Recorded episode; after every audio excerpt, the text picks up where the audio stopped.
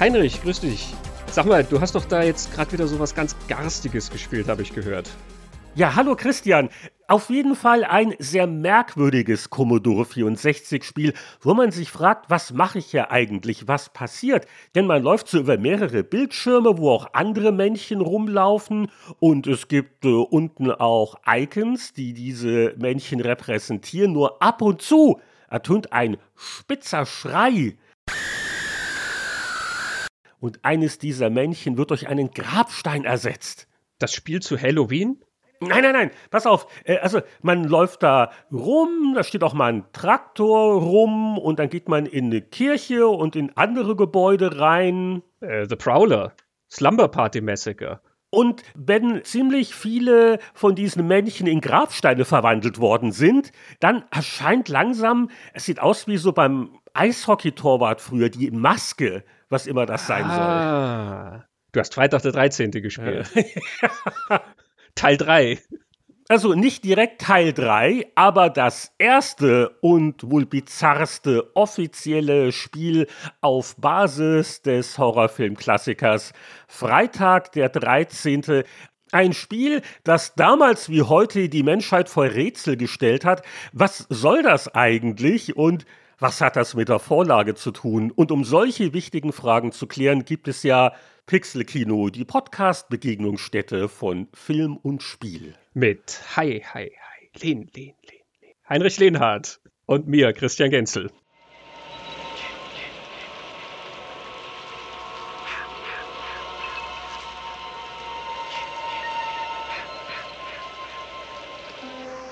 Ja, Freitag der 13., einer der großen Horrorklassiker der 80er. 1980 tatsächlich rausgekommen, zum Start der Dekade, fast ganz pünktlich im Mai. Und es ist einer der Filme, die die große Slasher-Welle ähm, eingeleitet haben und auch bestimmt haben. Ein sehr einflussreicher Film, ein wichtiger Film und einer, der von den Kritikern stark verschmäht bis abgestraft wurde. Der Mann hinter Freitag dem 13. ist ein Regisseur namens John Cunningham. Regisseur, Produzent, und John Cunningham kommt aus dem, was man heutzutage Exploitation-Bereich nennt. Der hat Sexfilme gedreht, einen Aufklärungsfilm namens Together. Der hat einen Porno namens The Fireworks Woman produziert, den sein guter Freund Wes Craven gedreht hat. Und mit diesem guten Freund Wes Craven hat er auch schon in den 70ern seinen ersten großen Schocker abgeliefert, nämlich Last House on the Left, das letzte Haus links, auch bekannt als Mondo Brutale. wenn ich sage, Freitag der 13. ist von den Kritikern sträflich missachtet oder abgestraft worden, Last House on the Left ist das noch viel, viel mehr.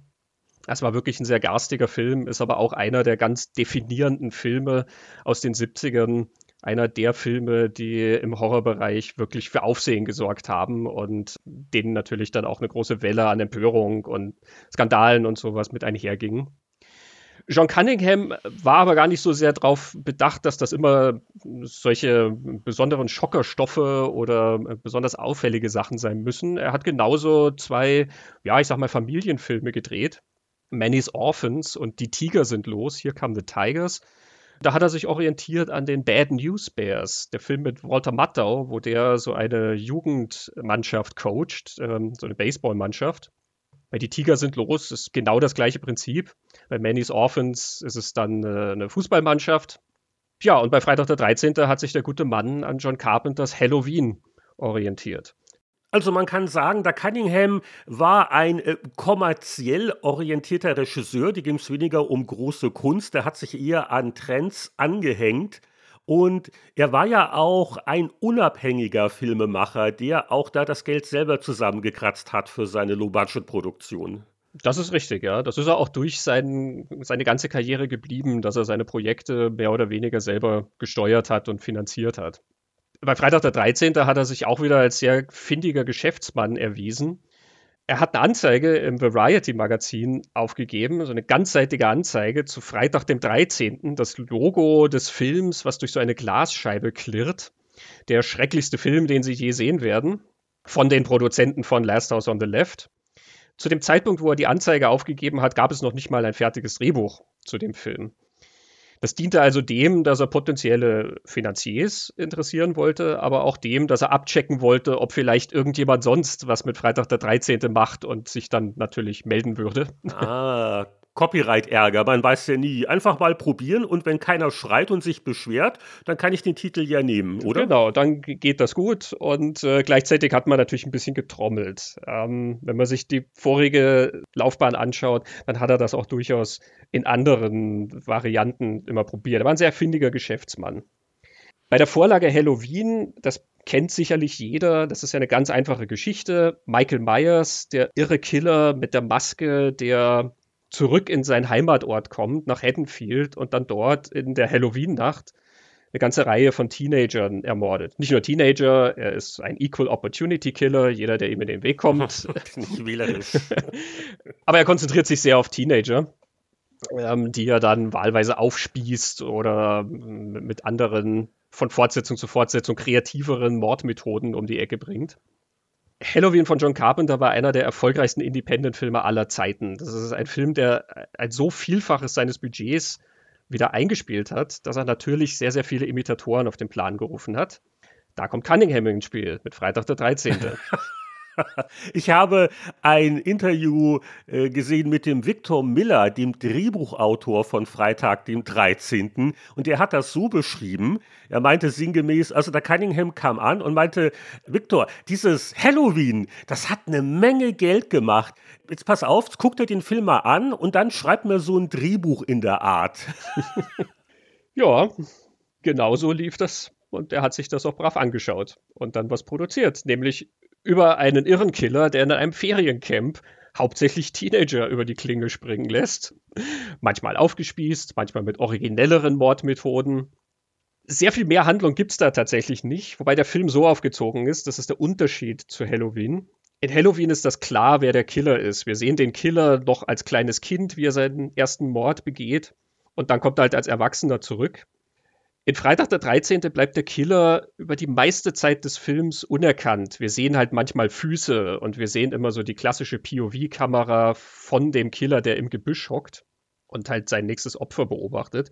Und es wird so ein bisschen Rätselspiel damit gemacht, wer es denn sein könnte.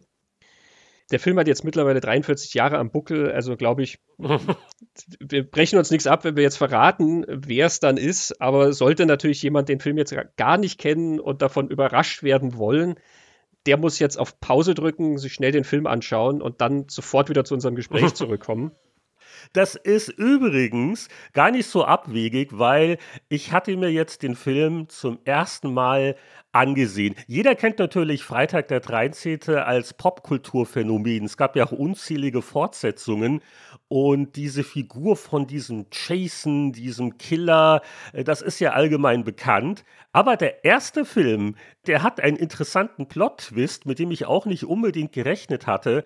Und äh, da muss ich mich nochmal beschweren bei meinem großen Bruder, weil der hat es versäumt, mir in den frühen 80ern Freitag der 13. nahezubringen.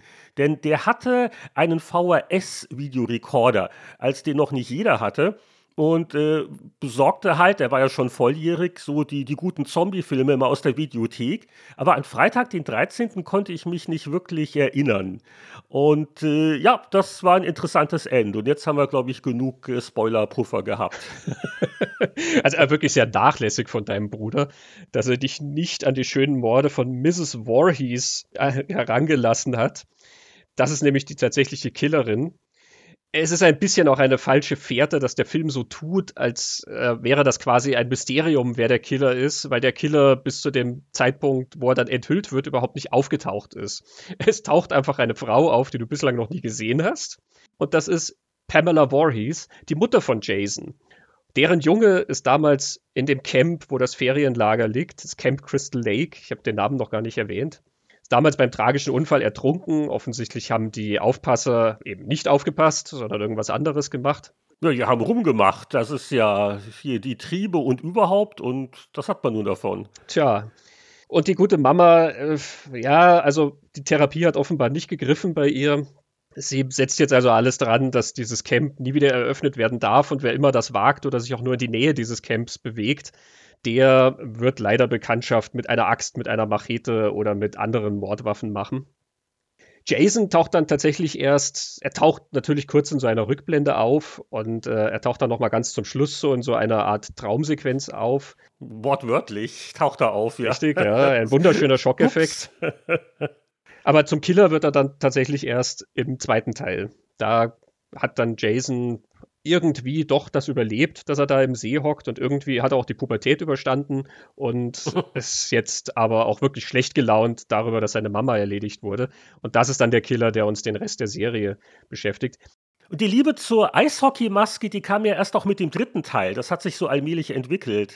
Genau, ja. Im zweiten trägt er noch so einen Kartoffelsack dann ähm, über dem Kopf, der entstellte Jason. Und erst im dritten beschafft er sich dann diese Eishockeymaske. Also alles, was ikonisch ist an Freitag der 13., ist witzigerweise dann wirklich erst im Laufe der Zeit sozusagen hinzugedichtet worden und wird dann auf den ersten rückprojiziert.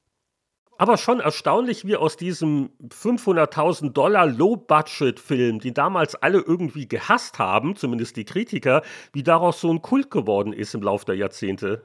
Ja, man darf nicht vergessen, dass Horror damals wirklich ähm, noch einen viel, viel schlechteren Stellenwert hatte als heutzutage. Das war so eine Stufe über dem Porno. Damit hat man sich als seriöser Kritiker sowieso nicht beschäftigt. Und also eine meiner Lieblingskritiken ist die aus dem Lexikon des internationalen Films.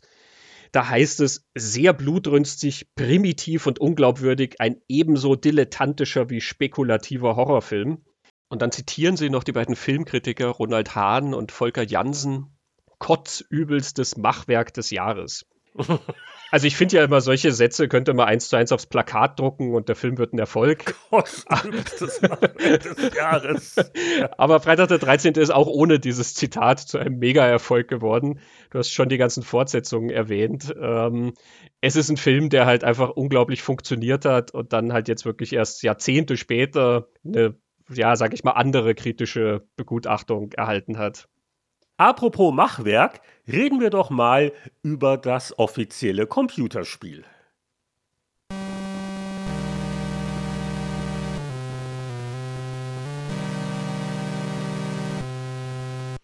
Freitag der 13. Das Computerspiel. Aber welches Computerspiel?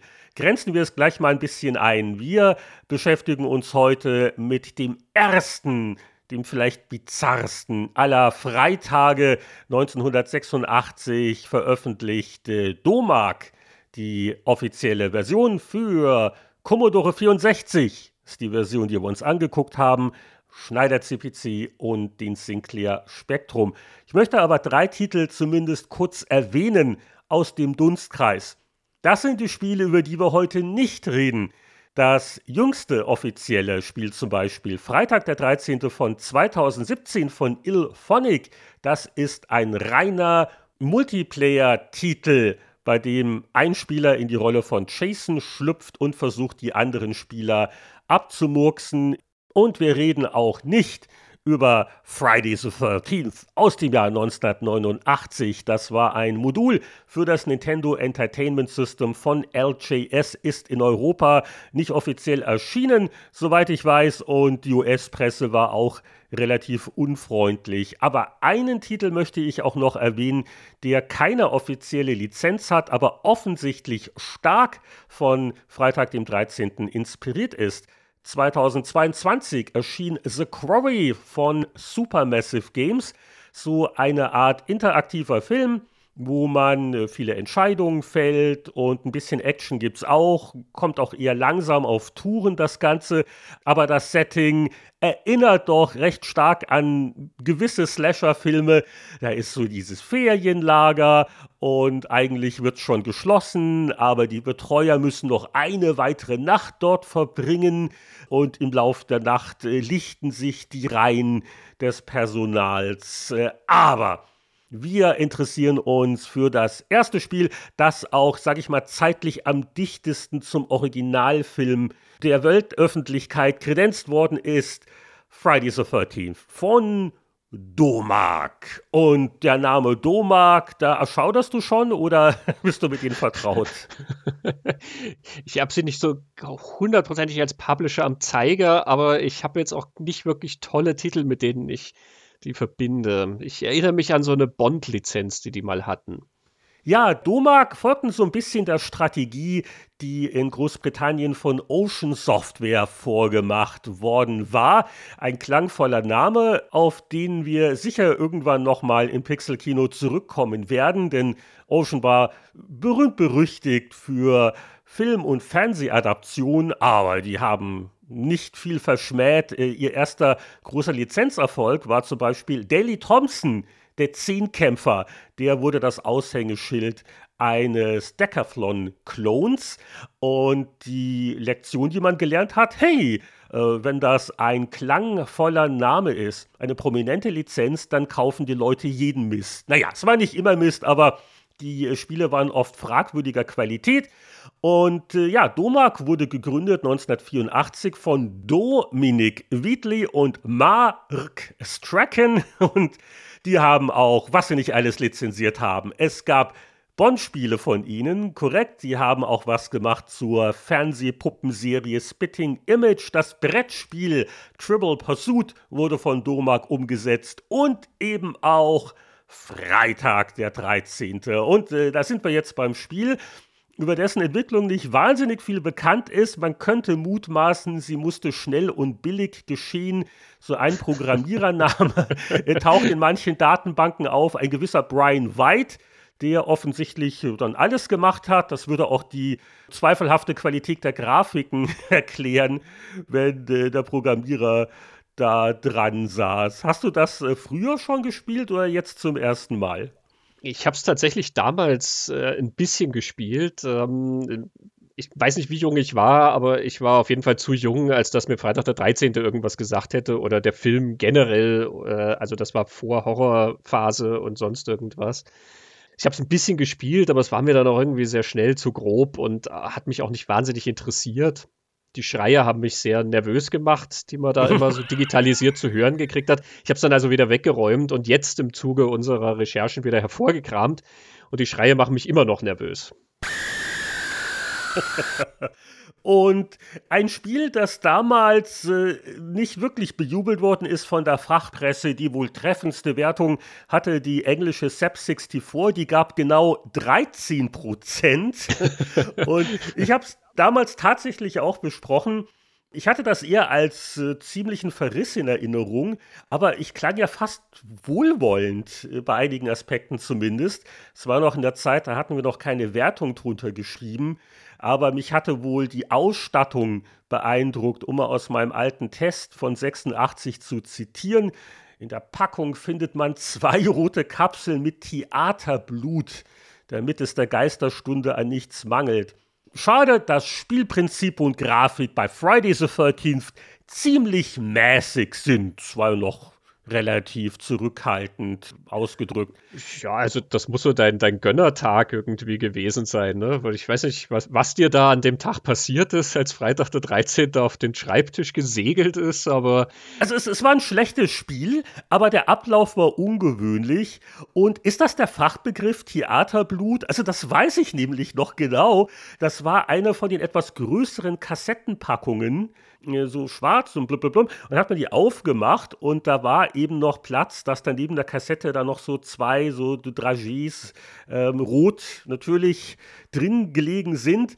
Und ach, hätte ich das damals doch irgendwie behalten.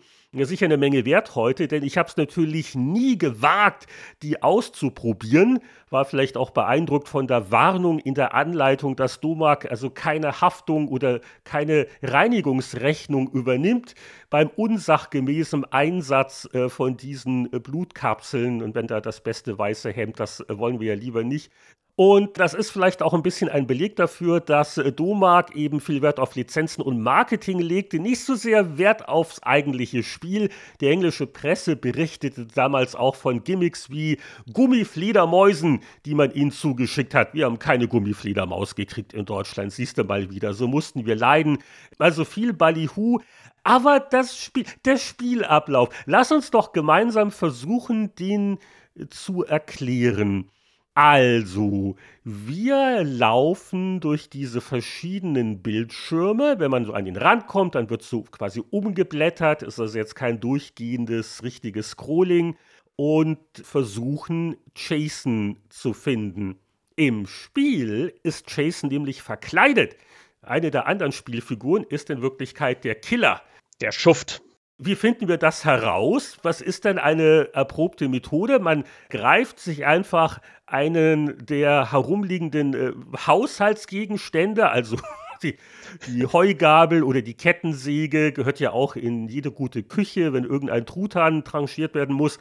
Und schlägt äh, quasi auf die anderen Figuren ein, so eins, zwei Mal, nicht übertreiben. Und wenn es Jason ist, dann flackert es kurz und man sieht dessen wahre Gestalt, die, ähm, also auch wenn man die Grafikmöglichkeiten des C64 berücksichtigt, die doch etwas überraschend von der Filmvorlage abweicht. Er ist schon ein sehr großer Emo-Bursche, der da auftaucht. Ne? Alles in schwarz gekleidet, schwarze Haare. Er sieht eigentlich ziemlich cool aus, muss man sagen.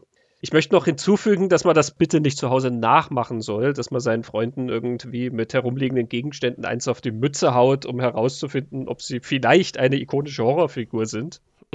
es gibt sicherlich elegantere Methoden, das herauszufinden. Wenn auch nicht in diesem Spiel, aber man kann ihm theoretisch auch hinterherlaufen und hoffen, ihn bei einem Mord zu erwischen und dann sieht man auch so, dass es Jason ist. Ja, das gehört zu den Zufälligkeiten, von denen der Spielablauf geprägt ist. Also es kann dir auch passieren, dass du lalala ins nächste Bild läufst und da steht auf einmal einer ganz in Schwarz und das ist dann eben Jason. Und so dieses leicht Unberechenbare kommt halt daher, dass auch außerhalb vom Bild, in dem du gerade bist, jemand gemordet werden kann. Und äh, dann gibt es halt diesen berühmten Schrei, Selten wird dann auch sogar mal eine digitalisiert wirkende Grafik eingeblendet, die so zumindest für ein bisschen Schauder sorgen soll, weil ansonsten ist das ja grafisch sehr simpel, eher putzig und dermaßen grob und detailarm, da sieht man ja eh nicht viel. Ja, man, man stolpert auch mal über eine Leiche. Also wenn schon mal jemand abgemurkst worden ist, dann bleibt die Leiche da auch wohl liegen. Und dann fragt man sich, oh, ist das gerade eben passiert oder liegt er da schon länger und ist Jason in der Nähe? Das kann schon, also für, ich will nicht sagen Spannung sorgen, aber für so Momente der Unruhe. Aber ja, also der Spielablauf besteht darin, Jason zu identifizieren oder ihm zu erkennen und ihm zu folgen. Und wenn man ihn gestellt hat, dann, ja, was, was passiert dann so genau? Du kannst das besser als ich. Ja, man kloppt ihn nieder mit allem, was geht. Also man hat sich ja irgendeinen herumliegenden Gegenstand bis dahin hoffentlich schon geschnappt. Die Axt, die Kettensäge, es gibt auch Wurfgegenstände. Und dann haut man einfach so lange auf den Mann drauf, bis er nicht mehr aufsteht. Äh, und dann fängt das Ganze wieder von vorne an. Jason wird resurrected und man darf wieder ihn finden und auf ihn draufhauen. Es ist fast so wie bei den Sequels von Freitag der 13. es kommt einfach immer noch eins und immer noch eins. Allerdings, ich habe es jetzt nicht so lange gespielt, aber das C64-Spiel, glaube ich, läuft unendlich lange, während die Filmreihe nicht unendlich lange läuft. Nur das wissen wir nicht. Wer weiß, was dann im Laufe der nächsten Jahrhunderte noch kommt. Aber ja, es ist, es ist wie so eine, so eine Endlosschleife eigentlich. Der einzige Unterschied ist, nachdem man Jason einmal besiegt hat, dann übernimmt man einen anderen Charakter und da gibt es so geringfügige, vage, in der Anleitung erklärte Unterschiede, was die Stärke angeht oder ist das dann eher, wie viel Hiebe man selber verträgt? und der Paniklevel und äh, das zumindest originell dargestellt, der also rüberbringen soll, wie sehr es um deine geistige Gesundheit gerade bestellt ist. Ja, da sieht man so ein Porträt von seiner eigenen Figur und je nachdem, wie hoch der Paniklevel ist, desto mehr stehen der Figur dann die Haare zu Berge. Das sieht natürlich ganz süß aus. Und angeblich ist es ja so, dass dann Jason mehr angreift. Also er greift halt dann eher dich an, wenn du panischer bist. Aber das ist ja eigentlich gut, weil ich suche ihn ja die ganze Zeit. Da kommt er ja zu mir. Ist das nicht ein Vorteil? Aber du kriegst, glaube ich, weniger Punkte, wenn schon viele Leute abgemurkst worden sind. Ja, du kriegst ja Bonuspunkte für jeden Überlebenden oder so. Ne? Also ich habe eine Runde auch geschafft, wo ich Jason tatsächlich schon erledigt habe, bevor irgendjemand anders zu Schaden gekommen ist. Aber meistens hat man so zwei, drei Opfer, bis man den Mann dann gefunden hat. Und ähm, ja, dann verbringt man halt sehr viel Zeit mit Laufen. Ne? Ich glaube, du hattest da eher so deine Schwierigkeiten, den Jason zu besiegen und äh, in Zweikampf gegenüberzutreten. Ja, also dieses Kampfsystem, also die Kollisionsabfrage, die Präzision der Steuerung, ich meine, man sieht ja auch nicht viel, weil alles so klein ist. Du kannst ja auch nur horizontal hauen ich glaube, du hast da die bessere Taktik entwickelt. Also ich bevorzuge die Fernkampfwaffen, auch wenn man da sehr, sehr häufig treffen muss, bis Jason mal umkippt. Aber im Nahkampf, du haust mal zu, dann haut er zurück und irgendwie kipp ich immer schneller um als er. Oder was ich ja auch manchmal schaffe, der Feuerknopf, äh, wenn man den nur drückt, dann bedeutet das Waffe aufsammeln oder ablegen. Und zuhauen ist in eine Richtung drücken und gleichzeitig den Feuerknopf betätigen. Und ich lasse da mal versehentlich die Waffe auch mal fallen. Also das ist, äh, Kampfsystem ist nicht wirklich ausgereift. Und ich weiß genau, woran das liegt, Heinrich. Das liegt daran, dass dir dein Bruder damals den Film nicht gezeigt hat, weil sonst wärst du optimal vorbereitet gewesen für diese Begegnung mit Jason und hättest nie deine Waffe verloren. Also die optimale Methode, um Jason zur Strecke zu bringen, ist erstens viel Laufen man muss gewissermaßen sportlich sein. Ähm, also immer um den Typ rumlaufen und dann immer einmal so den Kreis um ihn rum und dann haust du ihm halt schnell mal wieder von hinten drauf. Und bevor er dann wirklich zurückhauen kann, bist du schon wieder weiter. Und wenn du nämlich immer nach oben und unten wegläufst, dann checkt wieder die Kollisionsabfrage nicht so richtig, dass dich Jason eigentlich treffen sollte, wenn er zurückhaut, weil du halt schon wieder irgendwo auf einer anderen Ebene bist oder so. Es gibt aber auch die Situation, wo Jason gar nicht checkt, dass du ihn wirklich angreifst, weil er offensichtlich gerade von der Programmierung her auf irgendwen anders geeicht ist. Also wenn du ihn zum Beispiel dabei störst, wie er gerade wen anders umbringen will oder so, dann läuft er halt einfach weiter. Und das heißt, du musst halt einfach immer hinterher und haust halt immer nochmal auf ihn drauf und das kratzt ihn aber nicht. Irgendwie ignoriert er das und läuft halt dann einfach weiter. Manchmal läuft er rum wie ein aufgescheuchtes Huhn. Also ähm, der hat auch manchmal überhaupt keinen Auftrag. Also ich hatte auch schon Spielsituationen, da habe ich den halt fünf Minuten lang immer im Kreis durch dieselben vier Bildschirme gejagt, ähm, immer so um die Mauer und den Zaun rum. Und immer wenn du halt nah dran kommst, haust er halt einmal und dann verbiegt er sich ja immer so ein bisschen. Die Figur geht ja immer so ein bisschen nach hinten und dann läuft er halt einfach weiter. Ich glaube, das war so sein Waldspaziergang, bei dem ich irgendwie so wie so ein lästiges Insekt, glaube ich, funktioniert habe. Absicht oder Bug, weil ich habe auch Situationen gehabt, wo er dann einfach nur rumsteht und gar nichts macht. Ne? Also schon sehr geheimnisvoll. oder wo, wo, er auch mal verschwindet, wo ich jetzt nicht weiß, ist das ein weiterer Bug oder ist das einfach nur eine seiner Sonderfähigkeiten, dass er mal so aus dem Bild sich verdünnisiert? Ja, wenn man, wenn man wartet, kommt er wieder zurück. Also glaube ich, ist es ein Bug. Mhm. Also er kommt nicht etwa durch die Tür wieder zurück, sondern man sieht ihn dann halt plötzlich wieder. Also es ist nicht der sauberste Jason aller Zeiten. Ja, und der Schauplatz oder die Schauplätze sind schon sehr rudimentär. Ähm, eins, zwei Details erinnern vage an den ersten Film. Da gibt es ein paar Zielscheiben. Bogenschießen und so. Ganz interessant, dass da auch eine Kirche rumsteht, die ist mir im Film jetzt nicht so sehr aufgefallen. Bemerkenswert finde ich aber, dass bei einer Anlage, die Crystal Lake heißt und wo der See doch durchaus eine gewisse Bedeutung für die Handlung hat, dass es hier irgendwie kein Gewässer gibt. Das, äh, ja. Aber ein Traktor steht rum. Der auch nicht im Film rumsteht. Ein wichtiges Spielelement sei noch gesagt, auch wenn der praktische Nutzen fragwürdig ist, man kann ein Kreuz aufsammeln und in einem der Räume absetzen. Und wenn man dann die anderen Figuren berührt, dann werden die quasi auf diese Weise in diesen Kreuzraum geleitet und in dem kann man nicht abgemurkst werden, von Jason zumindest, höchstens vom Christian, der ein bisschen zu häufig mit der Axt überprüft, ob das nicht Jason in Verkleidung ist. Ja, das ist äh, irgendwie ganz nett und da gibt es auch Punkte dafür. Nur der Haken ist, dass nach einer gewissen Zeit die Leute dann doch wieder weggehen, weil ihnen langweilig wird. Ich meine, wie lange kann man so ein Kreuz anstarren, ohne dass äh, man sich denkt, ich könnte jetzt auch was Besseres tun? Ja, ich weiß auch genau, wie es den Leuten da geht in dem Spiel. Das ist, es weitet sich vor den Bildschirm aus. Also man merkt schon, das Spiel hat so einige Schnitzer, die uns jetzt nicht wirklich begeistert haben. Aber wollen wir doch mal diskutieren, in welchem Ausmaße es ihm gelingt, die Atmosphäre der Filmvorlage einzufangen. I got to warn you. You're doomed to stay. Go. Go. Also einen halben Wir haben uns bemüht Punkt kriegt das Spiel von mir schon, weil es mit bescheidenen Mitteln versucht, diese bedrohliche Stimmung des Films einzufangen. Also dieses Unbekannte, was passiert jetzt außerhalb von meinem Bildschirm schleicht da jemand schon rum und murkst das Mädel mit den grünen Haaren, also im Spiel zumindest, ab. Und das ist ja schon auch ein Markenzeichen des Films der ja doch äh, sehr geschicktes eigentlich schafft, also mit der Kameraführung in der ersten Hälfte so eine bedrohliche Atmosphäre aufzubauen. Also man sieht es nicht, aber man weiß, da lauert irgendetwas im Gebüsch.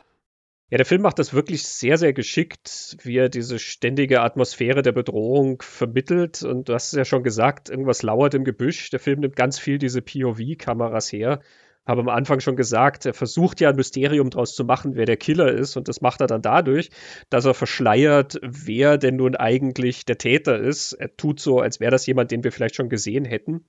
Und deswegen sehen wir immer, wenn der Killer kommt, die Sachen aus Perspektive vom Killer. Das ist natürlich was, was auch auf Halloween zurückgreift. Halloween hatte diese sehr berühmte Anfangssequenz, wo der Täter um das Haus herumschleicht. Wir sehen das alles aus seiner Perspektive.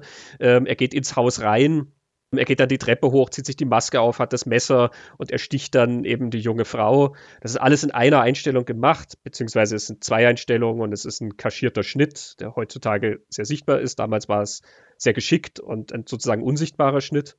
Und erst wenn er dann rausgeht, dann wird ihm die Maske vom Gesicht gerissen und dann schneidet die Kamera nach draußen und dann siehst du, es ist ein Kind, Michael Myers noch als Kind, der gerade seine Schwester ermordet hat. Diese POV-Sequenz war sehr beeindruckend, war mit der relativ neuen Steadicam damals gemacht. Es war natürlich nicht die erste POV-Sequenz der Filmgeschichte, da gibt es zig davor. Aber die Tatsache, dass wir so in diesen Killer hineinversetzt werden und diesen Film so beginnen und dann die technische Ausführung eben dieser langen Sequenz, das hat natürlich Eindruck gemacht, also greift Freitag der 13. das auf und nimmt ganz, ganz viel von dieser POV-Kamera, die er aber nie so lang generiert, sondern immer sozusagen als dritten Protagonisten oder als zusätzlichen Protagonisten irgendwo reinsteckt ich finde, die Qualität dieser Kameraarbeit, die verbindet sich auch mit der Qualität der ganzen Ausstattung, des ganzen Looks des Films. Es hat alles was unglaublich Natürliches an sich. Die Location wirkt wahnsinnig echt, was natürlich daran liegt, dass es ein tatsächliches Feriencamp war in New Jersey, wo die gedreht haben. Es wirkt aber auch wirklich so, als gäbe es da keinen Ausstatter. Also als wäre alles, was wir in diesen Räumen sehen, schon da gewesen. Als hätte nie irgendjemand da ein Bild extra für den Film hingehängt als hätte nie einer von den Schauspielern tatsächlich ein eigenes Kostüm gekriegt, sondern als wären das genau die Klamotten, die sie normalerweise tragen. Vielleicht sind es auch ihre Privatklamotten, das ist bei Low-Budget-Filmen durchaus gang und gäbe, aber trotzdem wird sowas ja koordiniert. Also die kommen ja dann nicht einfach mit irgendwas an und dann muss man es halt filmen, sondern natürlich wird das in irgendeiner Form geplant. Genauso die Schauspieler selber. Natürlich alles hübsche Leute, junge Leute, ähm, aber auch total normale Gesichter, kein großes Schauspiel da irgendwie. Verbunden mit dieser Kamera hat das dann wirklich was fast Dokumentarisches an sich. Als würde man jetzt eigentlich wirklich so einem Sommercamp zuschauen und den Counselors, wie die halt ihre Vorbereitungen machen und mal einen Kaffee aufsetzen und Holz hacken und ein Schild aufhängen und so weiter. Nur, dass in der Doku dann halt kein Killer vorbeikommen würde. Ja, und das waren ja auch äh, damals sehr unbekannt, ich glaube teils auch Laienschauspieler. Ich meine, ein Name fällt natürlich aus heutiger Sicht ins Auge, Kevin Bacon. Äh, allzu lang überlebt er nicht, aber der, das war so eine seiner ersten Rollen wahrscheinlich, oder? Ja, ja, und er kriegt ja dann dafür auch einen der prominentesten Morde, ne? Und ich, ich glaube, die eine richtige Schauspielerin in Anführungszeichen, das war die Betsy Palmer die äh, hat ja auch ganz lustige Interviews gegeben. Also die meinte irgendwann mal, gut, also ihr Agent trat an sie heran und hat sowas erzählt und Dreh hier im Osten und zehn Tage, 1000 Dollar am Tag. Ja, warum nicht? Aber es ist ein Horrorfilm. Naja, gut, schickt mir mal das Drehbuch. Also, sie sagt, sie hat das Drehbuch gelesen und fand es eigentlich ziemlich scheiße, aber äh, sie hat dann doch sehr hingebungsvoll, sag ich mal, die Rolle gespielt. Also, die kirre Mutter sozusagen, die dann so, also erst im letzten Drittel auch wirklich zu sehen ist, äh, das ist schon recht überzeugend und bedrohlich. Also die, die Betsy Palmer war so der eine Promi sozusagen, aber ansonsten merkt man dem Film den Low-Budget-Charme absolut an. Mir kam auch der, der Ton äh, wirklich schwach vor, also so die, die Originalspur das klang dann beim Nachfolger schon gleich besser. Da konnten sie sich bessere Mikrofone wahrscheinlich leisten. Also auch so, so, so technisch merkt man dem Film schon ein bisschen an, dass er nicht übertrieben gut ausgestattet war mit finanziellen Mitteln. Aber in einer Hinsicht war er absolut äh, State of the Art für seine Zeit. In eine Zeit, in der es ja noch keine Computergrafikeffekte gab. Und ja, da hat der Make-up-Mann noch richtige Arbeit geleistet und die realistischen Kill-Szenen, die haben doch sehr zur Popularität des Films beigetragen. Und das war jetzt auch kein völlig Unbekannter, der dafür verantwortlich war. Ja, es war ein gewisser Tom Savini, der auch zu dem Zeitpunkt schon ja, eine gewisse Bekanntheit äh, erlangt hat. Und zwar hatte er für George Romeros Dawn of the Dead die Effekte gemacht. Und Dawn of the Dead, die Fortsetzung von Night of the Living Dead, die zehn Jahre nach dem Originalfilm kam. Das ist ja wirklich ein sehr, sehr blutiger, sehr harter, sehr extremer Film, wo also Savini sich austoben konnte. Savini war Kriegsfotograf, also äh, Berichterstatter in Vietnam. Und äh, es gibt eine Doku American Nightmare, wo er dann auch erklärt, dass quasi diese entstellten Körper, die er da während des Einsatzes in Vietnam gesehen hat, dass die dann seine Arbeit als äh, Special Effects Maskenbildner beeinflusst haben. Ja, er hat sich das so gewissermaßen durch diese Linse äh, Distanz anschauen können und hat das so ein bisschen mit nach Hause genommen dann irgendwie. Sehr makaber, aber zeigt doch eben, wie, glaube ich, das, was drumherum in der Welt passiert, dann so Einfluss in diese ganzen Horrorfilme gefunden hat. Savini ist tatsächlich also wegen Dawn of the Dead angefragt worden von Cunningham. Savini hat natürlich ganz, ganz viele weitere Filme auch dann später gemacht, ähm, ist wirklich sehr, sehr umtriebig geworden. Am meisten kennt man ihn heute, glaube ich, vor allen Dingen auch aus From Dusk Till Dawn, wo er nämlich mitspielt als Sex Machine, einer von den Kämpfern im Titty Twister. Und dem seine Arbeit, die man hier sieht, ich habe Kevin Bacons Tod schon erwähnt, ja, der, der Pfeil, der da durch den Hals geht, das ist ein das ist ein fantastischer Effekt. Also der sitzt heute noch. Das ist ein Effekt, der, ja, der dir heute auch noch wirklich unangenehm ist und der dich überrascht und schon sehr gut gemacht. Also es sind ja nicht nur die Todesszenen an sich, äh, sehr effektvoll sind ja auch Momente, wo ein bereits umgebrachter äh, Counselor auf einmal zum Vorschein kommt, wo die Kamera hochgeht und hoppla, da liegt ja noch oben einer und das Blut tropft vielleicht dezent oder irgendeine Tür oder irgendwas wird aufgemacht und da ist da jemand schon mit irgendwas angepinnt worden. Das hat ja fast schon ein bisschen schwarzen Humor, ne? Ja, ja, ein kreativer Killer mit Gespür für den Effekt. Jemand verliert ja auch seinen Kopf im Lauf des Films. In Zeitlupe. da geht schon zur Sache, ja. Es ähm, hat schon Grund, warum der Film damals von den Kritikern als Kotztütenhorror bezeichnet wurde. Aus heutiger Sicht ist man da natürlich, ja, also so viele Horrorfilme haben das dann so sehr gesteigert, was da noch passieren kann. Und heute gehst du in einen Film, der mit der FSK 16 Freigabe im Multiplex läuft und die Sachen sind ungleich härter, also was die Saw-Reihe zum Beispiel aufführt oder die Hostel-Filme oder die Hills Have Eyes Neuverfilmung, das ist so viel mehr eigentlich als das, was Freitag der 13. aufführt. Aber damals wurde das so wahrgenommen, dass das wirklich über die Grenzen des Erträglichen geht, was da eigentlich an Härtegrad aufgefahren wird. Also diese modernen Horrorserien, die du so aufzählst, das äh, kann ich mir auch gar nicht mehr angucken. Ich habe, glaube ich, mal einen halben Saw-Film versucht, aber äh, sorry, das ist mir dann zu viel, äh, fast Sadismus pur. Und was mir am alten Freitag, den 13. halt gefällt, ist, äh, es ist halt eben nicht nur Massaker und nichts dahinter. Also äh, mhm. der Film hat so eigentlich ein ganz gutes Tempo und der Spannungsaufbau und was aber dann auch so gegen Ende auffällt, gerade weil einige von den äh, Schauderszenen so realistisch aussehen.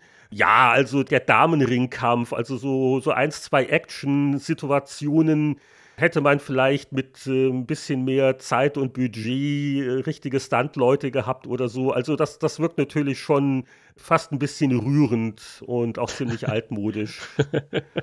Ich glaube aber gerade das Altmodische kommt Freitag der 13. auch zugute. Denn es ist letzten Endes eigentlich so ein klassischer Horrorfilm. Er wurde damals nicht als klassischer Horrorfilm wahrgenommen, aber es ist so klassisch, dass ähm, der Killer eigentlich eine tragische Geschichte hat. Ja? Also, wir haben es ja schon gespoilert, eben, es ist Jasons Mutter. Die hat ihr Kind verloren und ist deswegen wahnsinnig geworden. Und deswegen versucht sie halt, dieses Camp geschlossen zu halten. Äh, Betsy Palmer hat ja erzählt, wie sie sich wirklich eine komplette Story für diese Figur ausgedacht hat. Also, dass die noch in der Schule dann, so in der Highschool eben äh, dann schwanger wurde und das war ja zu der damaligen Zeit eben schwierig, wenn du nicht verheiratet warst. Der Bursche ist dann abgehauen. Sie hat versucht, sich um den Jungen zu kümmern und einer von ihren vielen Jobs war dann der im Camp Crystal Lake und und und. Sie hat sich diese komplette Geschichte ausgedacht und viele von den klassischen Horrorfiguren haben ja dieses tragische Element, ne? wenn du an Frankenstein denkst oder an den Unsichtbaren zum Beispiel. Genauso ist es ein ganz klassisches Horrorelement, dass du so ein, so ein Verbot aufgesetzt kriegst, was dann überschritten wird. Ja? Das Camp darf nicht wieder eröffnet werden und dafür kommt dann so eine Art von Bestrafung. Horror funktioniert immer mit diesen klassischen, du darfst das nicht machen, du darfst dieses Buch nicht öffnen, du darfst diesen Zauberspruch nicht aussprechen, du darfst die Gremlins nicht nach Mitternacht füttern, beziehungsweise Gizmo nicht nach Mitternacht füttern und so. Das ist ja fast schon Märchenelemente eigentlich. Hm. Damit ist er, dann greift er dann eigentlich sehr auf, auf Horrorgeschichte zurück, genauso wie er so einen gewissen Psycho-Einfluss hat, der auch 20 Jahre davor kam. Denn nicht nur in der Musik von Harry Manfredini hat ja dieses, dieses schrille Geigenmotiv, was Bernard Herrmann in Psycho dann sehr oft einsetzt. Aber er hat das ja auch, dass du nicht nur so eine familiäre Fixierung hast. In Psycho ist es der Bursche, der diese Mutterfixierung hat. Hier ist es sozusagen umgekehrt, die, die Mutter, die den Tod des Sohnes nicht verkraftet. Und du hast eine Figur, die eingeführt wird. Auch das ist jetzt vielleicht ein Spoiler. Ähm, es wird dir eine Figur als Hauptfigur präsentiert, die Annie, die reinkommt und wir glauben quasi, das ist jetzt die Heldin, mit der wir mitgehen. Und 20 Minuten später wird die Frau als erste ermordet ja. und verschwindet aus dem Film. Ja, das ist ein sehr netter Gag und das ist eigentlich, was halt mit Janet Lee im Psycho passiert ist.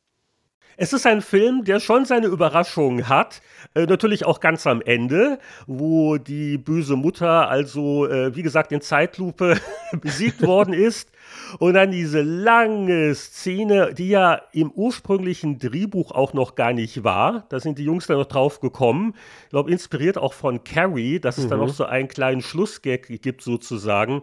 Wie also alles in Sicherheit ist und die Sonne scheint und im Kanu treibt die Überlebende dahin. Im Hintergrund sieht man schon die Polizeiwagen mit beruhigendem Blaulicht. Also alles ist in Sicherheit und es zieht sich dahin und die Musik spielt und einer der Beteiligten hatte auch gesagt, also, also den Film das erste Mal dann selbst gesehen hat im Kino, da sind also schon Leute aufgestanden, also so über die Hälfte des Publikums, weil es so klar war, dass jetzt der Abspann kommt, das Happy End und überhaupt. Und dann haben sie aber auf einmal die Schreie der anderen gehört, die noch auf die Leinwand starrten weil eben dann Jason dann noch mal kurz aufgetaucht ist und äh, ja, immer noch äh, gut gemacht, auch aus heutiger Sicht sehr nett und durchaus unterhaltsam. Der großartige Schockeffekt in der Filmgeschichte. Ich finde es schade, dass dann die nächste Szene noch danach kommt. Vielleicht ist auch das so eine Art Psycho-Einfluss. Letztendlich Psycho hat ja auch diese völlig überflüssige Szene am Schluss,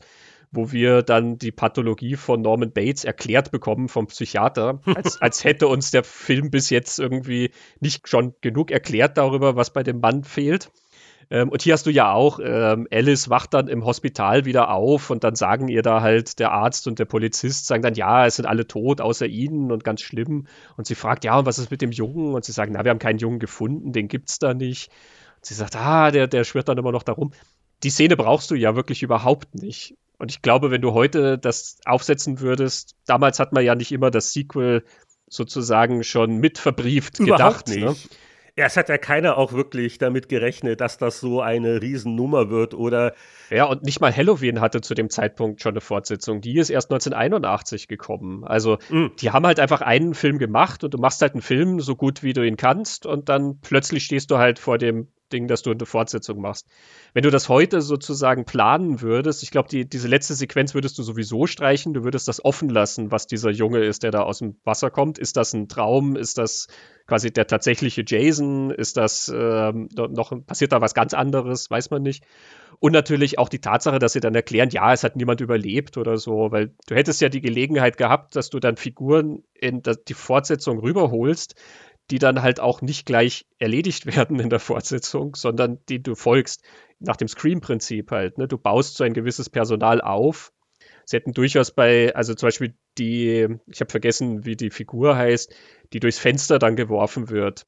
Bei der ist man sich ja nicht hundertprozentig sicher, ob die tot ist oder nicht. Du verstehst schon, ah, okay, sie soll wohl tot sein, aber sie hätten die auch verkaufen können, dass sie halt nur schwer verwundet war und ähm, ne?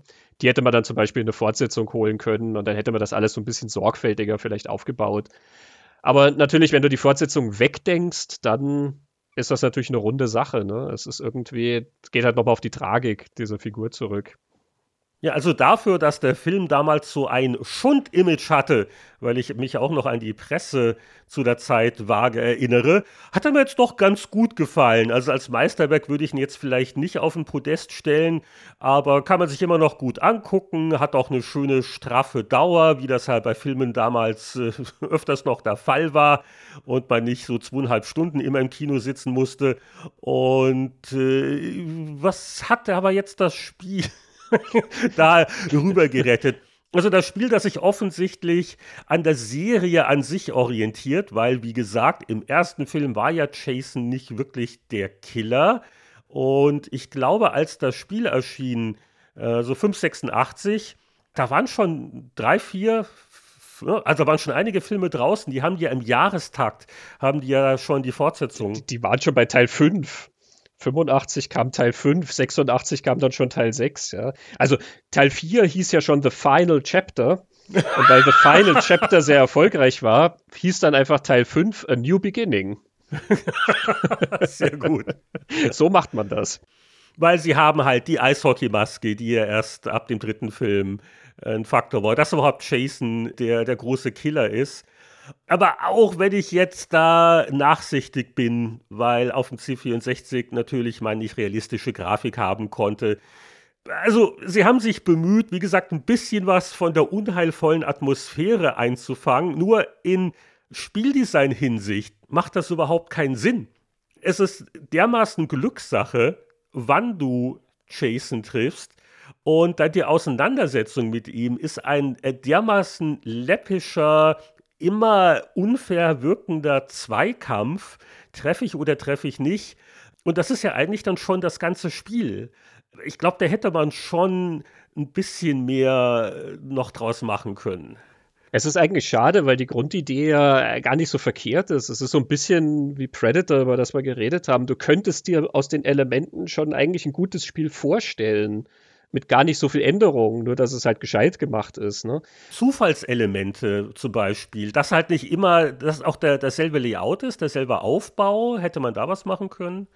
Zum Beispiel, dass es vielleicht auch irgendwas zu tun gibt in den Räumen. Also, dass es halt noch irgendwas gibt, wozu die Räume da sind, außer nur zum Durchlaufen. Ne? Also, dass zum Beispiel in einem Haus, dass das irgendwas bedeutet gegenüber, wenn du draußen bist, beispielsweise dass da Figuren anders reagieren oder dass du halt dann zum Beispiel im Wald, du könntest ja Sinn machen, dass sich Jason tatsächlich im Gebüsch versteckt. Ja? Also, dass du ihn mal nicht siehst und dann springt er plötzlich hervor, wenn du da vorbeigehst oder solche Geschichten. Aber du durchläufst die Räume ja einfach nur, die letzten Endes leer sind. Da stehen zwar Sachen drin rum, um die du drum rumläufst, aber du kannst ja nichts mit denen machen so macht dann halt auch dieses Detektiv-Ding ja überhaupt keinen Sinn. Das ist ja wie bei so einem Agatha Christie-Teil, ne? Du hast zehn Leute und einer von denen ist der Killer und äh, irgendwie musst du rausfinden, wer von denen der Killer ist. Aber eben, wenn du es so einfach machen kannst, dass du denen einfach jedes Mal auf die Mütze haust und dann ist irgendwann schon der Richtige dabei, verpufft ja auch dieses Mystery-Element irgendwie völlig. Ne? Ja, vielleicht hätte man da mehr machen können, weil das ist so das eine Element im Spiel, wo ich mal für wenige Sekunden den zarten Hauch eines Ansatzes von Neugier verspüre, dieses Aufspüren. Und wenn es da ein bisschen mehr gäbe als das Draufhauen, also wenn man da vielleicht noch so eins, zwei Elemente, um so dieses Rauskriegen, ja, Krimispiel fast, ne? Klar kannst du bei so einem Spiel stark auf die Action setzen. Aber das ist so mit das inkompetenteste, unbrauchbarste, was man überhaupt erleben kann äh, in Sachen Action. Das ist wirklich ein, ein dermaßen dummes, okay, also deine, deine Weglauftaktik muss ich nochmal ausprobieren. Aber ich meine, äh, das macht doch keinen Spaß. Nee, es, es, es langweilt mich auch unglaublich schnell, das zu machen. Deswegen, man haut dem halt auf die Mütze und dann haut man ihm wieder auf die Mütze und läuft dabei weg. Es ist halt eigentlich überhaupt nicht spannend, weil es ist, wie du sagst, entweder ist es unfair, wenn ich sozusagen richtig probiere oder so. Es ist entweder unfair mir gegenüber oder es ist unfair Jason gegenüber, weil sein Programm offensichtlich gerade nicht auf mich reagiert.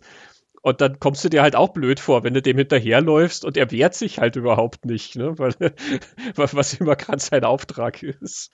Also, ich finde, angucken kann man es sich wegen der unfreiwilligen Komik äh, auf jeden Fall. Also alleine zu Beginn auch diese sehr krude gemalten Porträts der Spielfiguren oder die üblichen Sünden, läufst nach unten aus dem Gebäude raus, hältst den Joystick gedrückt, aber weil dann die Perspektive wechselt, läufst du dann gleich wieder rein.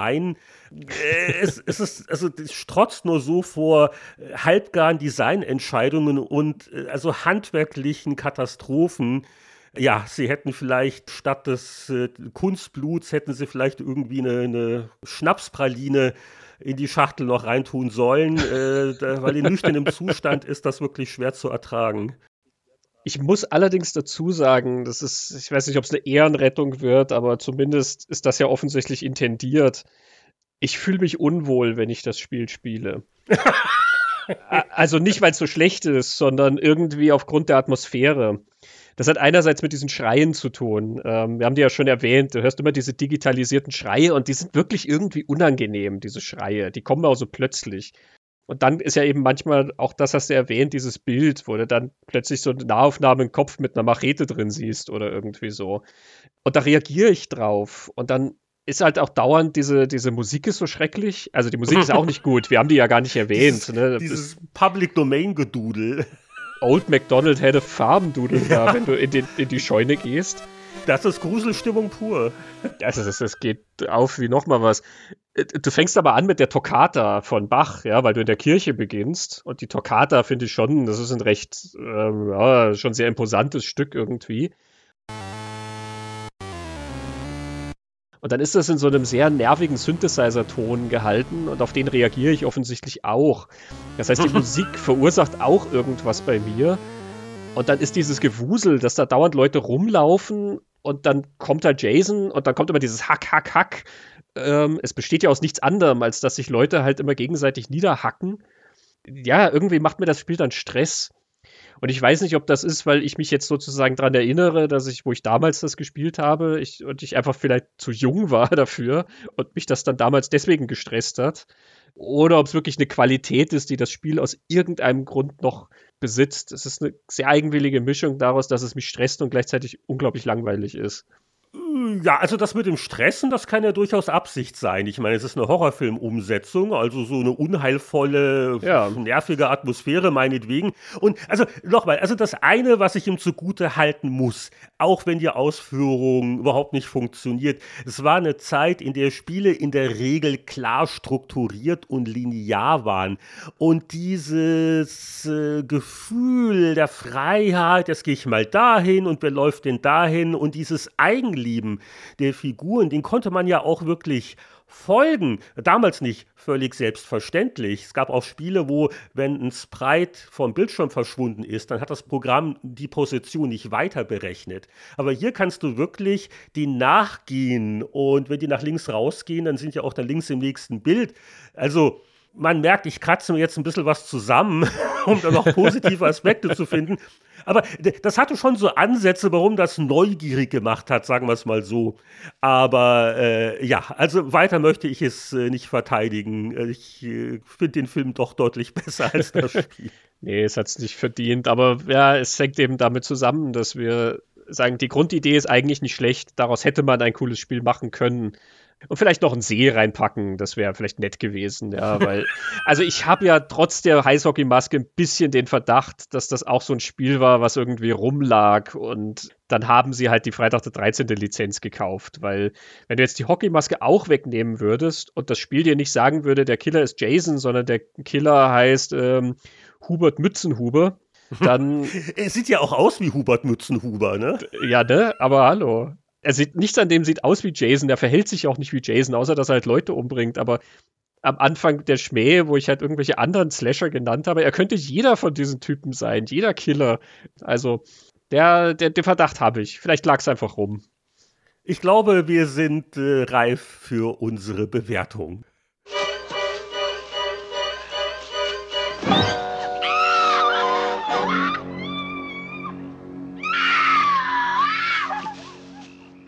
Der letzte Schrei. Unser innovatives Wertungssystem nach dem Schema The Good, The Bad and The Ugly. Was meinen wir denn damit? Ja, anstatt dass wir irgendwie Daumen geben, die nach oben oder unten ragen, anstatt dass wir Prozentzahlen oder Sternchen oder so dahin werten, haben wir einfach so drei grobe Kategorien, in die wir das versuchen einzuordnen. Ob das Ganze wirklich begeistert, ob das Ganze wirklich entgeistert oder ob es so eine Art, nur ja, versteckte Schönheit ist, etwas, was eben The Ugly, was eben nach außen hin nicht ganz so schön ist, aber dann doch sehr viele versteckte Qualitäten uns offeriert. Falle von Freitag, dem 13. orientieren wir uns da, glaube ich, auch wieder am Personal. Unsere Heldin Alice, das ist die, die Jasons Mama ins Auge blickt. Das ist die, die das Ganze überlebt. Das ist die, die es ins Sequel schafft. Alice, die Gute. Die schlechte ist Annie, so sympathisch mir Annie ist, aber leider, sie überlebt die ersten 20 Minuten des Films nicht. Das erste Opfer, genau. Ja, sieht man mal von denen im Vorspann ab, in diesem Prolog, den man da sieht. Aber ja, Annie, leider, da können wir dich nicht auf die gute Stufe hieven. Annie wäre schlecht. Ugly wäre noch ein Mann, den wir nicht erwähnt haben, der Crazy Ralph. Ein Mann mit einem Fahrrad, der sehr verwildert aussieht und den Leuten immer erzählt, dass sie möglichst hier verschwinden sollen, weil der Platz verdammt ist und sie sind alle verdammt und äh, es liegt ein Fluch auf diesem Camp. This place is doomed. Nicht ganz vertrauenswürdig, der Mann, offensichtlich etwas derangiert, aber irgendwie dann doch harmlos und äh, auch empathisch genug, dass er es in Sequel geschafft hat. Alice, Annie oder Crazy Ralph? Was sind Film und Spiel bei dir, Heinrich? Ja, fangen wir mit dem Film an abwechselnd. Und der Film ist für mich ein Ralph. Also ugly. Ich fand den Film unterhaltsam, ich fand ihn sehr interessant, weil er auch so einflussreich war, handwerklich wirklich solide. Aber klar, ist natürlich so, so von der Story her und ist es schon ein bisschen schlicht. Und äh, deswegen, also genau in der Mitte für mich ein, ein Ralf für den Film. Was kriegt ihr denn bei dir? Äh, bei mir ist das ganz klar eine Alice. Ich finde es einen großartigen Horrorfilm. Er ist natürlich einfach gehalten. Ich glaube, das ist auch seine Stärke. Es ist ein Film, der über seine Atmosphäre funktioniert. Es ist ein Film, der irgendwie über sein Timing sehr gut funktioniert, dass du nicht immer so ganz genau weißt, wann jetzt was passieren wird. Guckst du jetzt wirklich nur jemandem beim Kaffee machen zu oder steht der Killer schon da und lauert? das ist was, was spätere Horrorfilme dann sehr viel mechanischer gemacht haben. Der hier macht das sehr geschickt und verbunden mit dieser Natürlichkeit, die ich schon erwähnt habe finde ich, ist das einer der bestechendsten filmischen Plätze, die der Horrorfilm zu bieten hat. Das Camp Crystal Lake im ersten, das ist ein Ort, an den ich eigentlich immer wieder sehr gern zurückkehre. Bestechend im wahrsten Sinne des Wortes. Äh, hol mal die Machete raus, Mama. Ich glaube, beim Spiel könnten wir tatsächlich derselben Meinung sein. Ich will ja nicht vorweggreifen, da muss ich nicht viel auch noch analysieren. Das Spiel bewerte ich mit Annie, also Bad. Und ja, mehr muss man dazu, glaube ich, nicht sagen. Ich äh, glaube, wir haben es schon hinreichend dargelegt. Ich schließe mich an und unterschreibe alles ohne Widerspruch. Ja, leider, nee, wirklich nicht. Mir tut es jetzt ehrlich gesagt nur um Annie leid, weil ähm, ich die eigentlich wirklich mochte. Und ähm, Ja, dann soll sie nicht so früh sterben. Das hat sie nun davon. Irgendjemand muss ja bad sein. Wer, wer, wer, kann denn sonst bad sein? Jason doch nicht. Das ist eigentlich ein ganz netter. Ja, Jason ist der arme Junge, der ertrunken ist. Ne? Das ist ja, der würde ja nie jemandem was tun. Genau. Also ja, aber ich glaube, das war wirklich eine der ganz großen Lizenzkatastrophen. Spiele zu filmen, da gibt es öfter mal was Kurioses, aber eine dermaßen rätselhafte, dilettantische Produktion wie Domax Friday the 13th für C64 sieht man nicht alle Jahre. Nee, und ähm, es hält trotzdem nicht die Leute davon ab, dreistellige Summen für das Teil auf Ebay zu verlangen. Und da reden wir noch von Exemplaren, die keine Blutkapseln dabei haben. Oh. Also das ist nicht akzeptabel. Also, wenn du gerade nach Weihnachtsgeschenken für mich suchst, ich akzeptiere das nur mit Originalblutkapseln. Ja, du hattest das schon mal mit Blutkapseln und dann hast du es Ja, das war das Redaktionsexemplar. Das ist dann wieder in den Schrank gestellt worden. Meine Güte. Ja, also wer weiß, wer in eurer Redaktion Jason war. Hättest du mal draufgehauen und dann hättest du das, das Teil mitnehmen können. Man hätte die Leute ja auch mit den Kassettenhüllen bewerfen können. Besser als mit der, mit der Axt dann äh, auf sie. Sag mal, jetzt ist mir aber nur gerade aufgefallen, wann war jetzt Vollmond? Wir müssen aufpassen, wann wir diese Podcasts aufnehmen. Aber den, den 13. haben wir ja knapp umschifft hier mit unserem Aufnahmedatum. Ja, was wollten wir noch besprechen? Äh, wir wollten mal wieder Sommerurlaub machen in so einem Ferienlager. Ja, ich kenne da so ein nettes Camp in New Jersey. Lass uns doch da mal hinfahren. Das ist so günstig. ja, also weiß ich, vielleicht ist irgendein Haken dabei, aber in dem Prospekt steht, dass man wirklich ganz viel Fitnessprogramm hat. Man läuft offensichtlich viel durch den Wald und. Ähm, Oder man hängt am Haken. Das kann natürlich auch passieren. Ah, gut möglich, gut möglich. also, ich glaube, damit werden alle seriösen Aspekte besprochen. Es war ein großer Gruselspaß und äh, ich glaube, das Pixel-Kino packt die Filmrollen für heute wieder zusammen ja, ja, der Vorhang fällt und unser nächster Urlaub wird uns wo ganz anders hinführen. Ja, in diesem Sinn, vielen Dank fürs Zuhören. Ich hoffe, es hat euch Spaß gemacht. Heinrich, vielen Dank fürs Gespräch. Christian, es war ein Vergnügen. Wir hören uns alle bald wieder bei der nächsten Episode im Pixel-Kino. Pixel, Pixel, Pixel, Kino, Kino. Pixel, Pixel, Pixel, Kino, Kino. Tschüss. Ciao.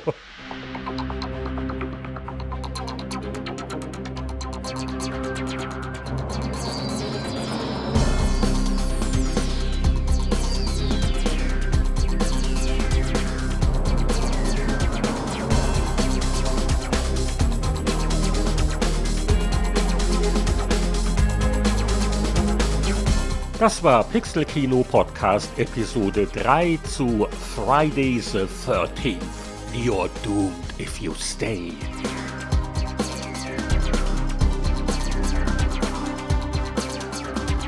Nicht nur an Freitagen oder in Vollmondnächten empfehlen wir den Besuch unserer Webseite pixelkino-podcast.com. Da findet ihr Informationen zu den einzelnen Folgen und auch den RSS-Feed. Ihr wollt ja keine Folge versäumen, also abonniert mal schön. Außerdem findet ihr uns auf beliebten Plattformen wie Spotify oder Apple Podcasts.